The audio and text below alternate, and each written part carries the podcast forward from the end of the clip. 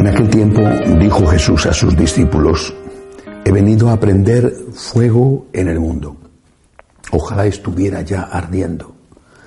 Tengo que pasar por un bautismo y qué angustia hasta que se cumpla. ¿Pensáis que he venido a traer al mundo paz? No, sino división. En adelante una familia de cinco estará dividida tres contra dos y dos contra tres. Estarán divididos el padre contra el hijo y el hijo contra el padre la madre contra la hija, la hija contra la madre, la suegra contra la nuera, la nuera contra la suegra. Palabra del Señor. Extrañas estas palabras de Jesús. Esta pregunta tenía que haber sido supuestamente contestada de otra manera. ¿Pensáis que he venido a traer al mundo paz? La respuesta que todos seguramente hubiéramos dado es sí. Y en cambio el Señor dice no. ¿Por qué? ¿A qué paz se refería? Él es el príncipe de la paz, pero ¿a qué paz se refería? ¿De qué paz estaba hablando? De la paz del cementerio, no de la paz del cielo. Es decir, de la paz de aquellos que no quieren problemas. Yo no quiero problemas, yo no quiero líos, yo no quiero complicarme la vida.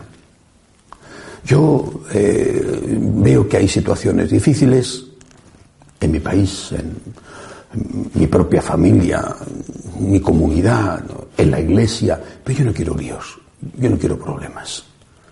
Esa no es la paz de Jesús. Y estas personas además se convierten en, en críticos demoledores de aquel que se atreve incluso pacíficamente a hacer algo. Es una persona complicada, dicen es un buscapleitos. Siempre está metiéndose en líos.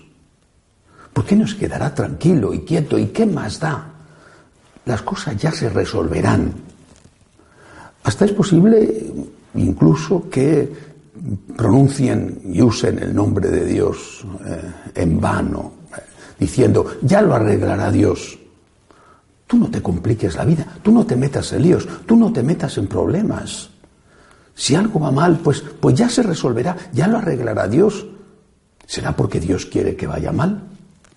Claro, normalmente estas personas dicen eso cuando los problemas son de los demás. Entonces no hay que precipitarse ni complicarse ni no, no, los demás tienen problemas, pues será porque Dios quiere que tengan problemas. Oye, que se las apañen, ya resolverá Dios las cosas. Yo no quiero líos. Esta no es la paz de Jesús. La paz de Jesús es la paz del amor. Y el amor te lleva, por amor, ciertamente, no hay que olvidarlo nunca, a complicarte la vida. Eso no significa que te gusten los líos o que te metas donde no te llaman o que, o que hagas las cosas mal, aunque sea con buena intención. Tampoco significa que tengas que olvidar la virtud de la prudencia. Pero lo que no puedes es mirar para otro lado el bien que tú puedes hacer, tienes la obligación de hacerlo. El bien que tú puedes hacer depende de ti y eso te lo va a tener Dios en cuenta. Si lo haces, te lo tendrá en cuenta para bien y si no lo haces, te lo tendrá en cuenta para mal. Dios no te va a preguntar, ¿te costó o no te costó? Dios te va a preguntar, tenías que hacerlo, podías hacerlo, ¿lo has hecho? Eso es lo que Dios te va a preguntar. Por ejemplo, la situación de la Iglesia en este momento. Podríamos hablar también seguramente de situaciones familiares, pero cada uno sabe cuáles son las suyas. La situación de la Iglesia, que es nuestra familia común, es una situación preocupante, grave. No podemos decir, no va conmigo, no es mi problema. No quiero complicaciones. Tampoco tenemos que meternos en más líos de los que debamos hacerlo. Pero en la medida de nuestras posibilidades, tendremos que defender a Jesús. O vamos a decirle, ya te defenderá otro. O ya te defenderá el propio Dios. Nos convertiremos en personas que, como aquella noche triste del jueves santo, le dicen no te conozco, nos convertiremos en personas que niegan a Jesús para no complicarse la vida. Cuando nos preguntan, ¿eres De los suyos diremos no. No porque no quiero líos. Esta no es la paz de Jesús.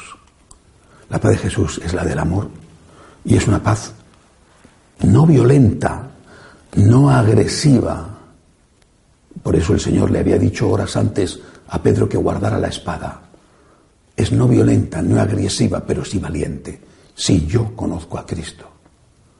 El bien que podemos hacer en defensa de nuestro Señor, en defensa de la Iglesia, en defensa de la inocencia, en defensa de los pobres, en defensa de los que sufren, tenemos el deber de hacerlo.